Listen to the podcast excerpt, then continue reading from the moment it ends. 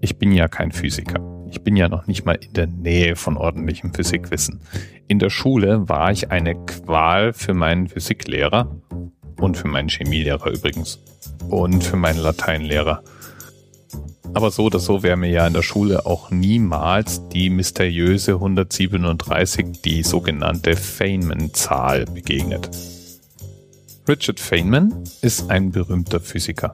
Der hat unter anderem am Los Alamos Projekt mitgearbeitet und damit auch einen Beitrag zur Entwicklung der Atombombe geleistet. Yay! Aber eigentlich begründet seinen Ruhm eigentlich was anderes, nämlich dass es sich bei Richard Feynman um einen ausgesprochenen Freigeist und originellen, brillanten Physiker handelte. Ich habe hier im Regal ein Buch stehen, das heißt, Sie belieben wohl zu scherzen, Mr. Feynman.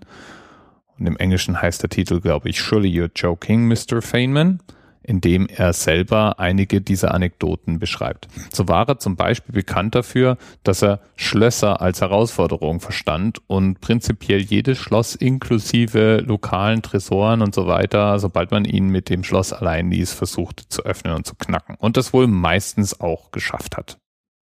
Eine andere Anekdote aus seinem Leben berichtet davon, dass er, während er am Caltech als Professor war, das Zeichnen für sich entdeckte und anfing, Aktbilder zu zeichnen. Wo kann man Aktmodels am einfachsten finden? Naja, indem er in den Nachtclub geht. Zu dem Zweck ging er also zwischen fünf und sechs Mal pro Woche in einen Nachtclub und hat dann sogar einzelne seiner Werke dort verkauft, nicht nur gezeichnet.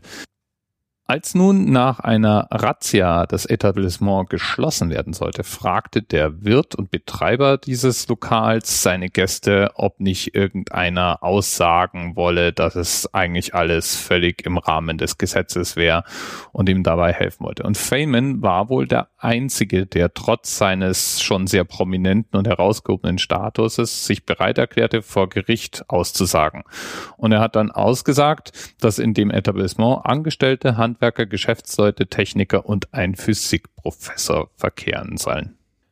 Ganz allgemein war nichts vor ihm sicher. Richard Feynman war an allem interessiert und hat sich mit allem beschäftigt, was in seine Richtung kam und irgendwie interessant aussah.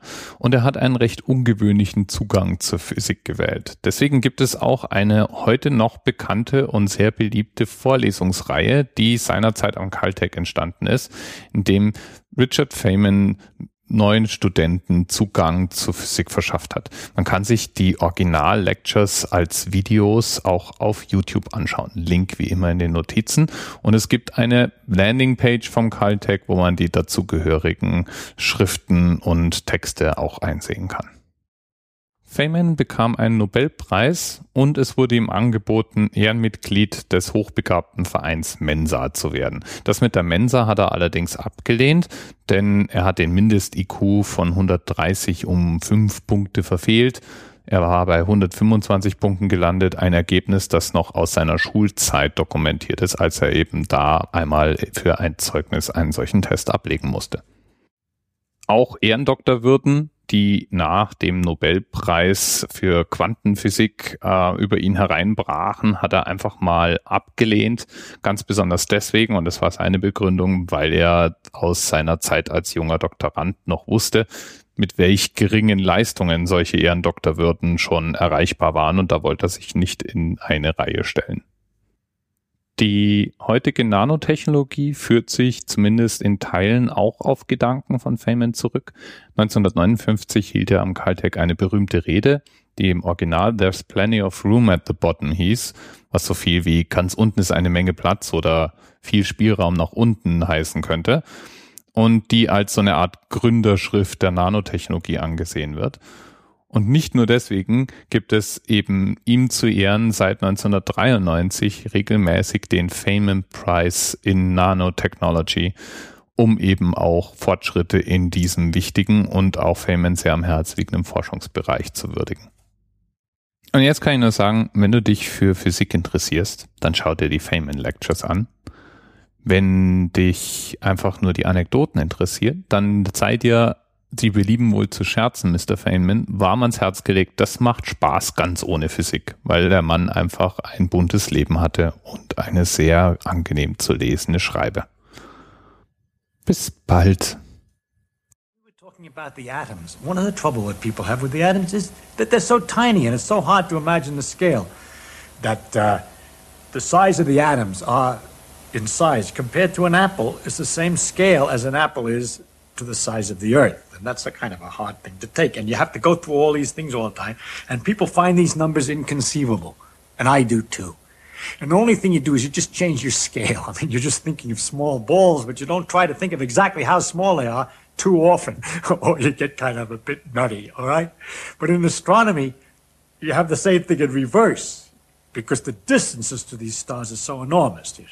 You know that light goes so fast that it takes a few seconds to go to the moon and back, or it goes around the Earth seven and a half times in a second.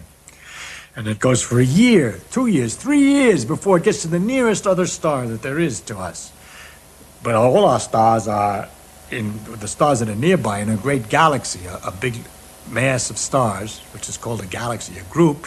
But this ga- our galaxy is, what is it, something 100,000 light years, like 100,000 years and then there's another patch of stars.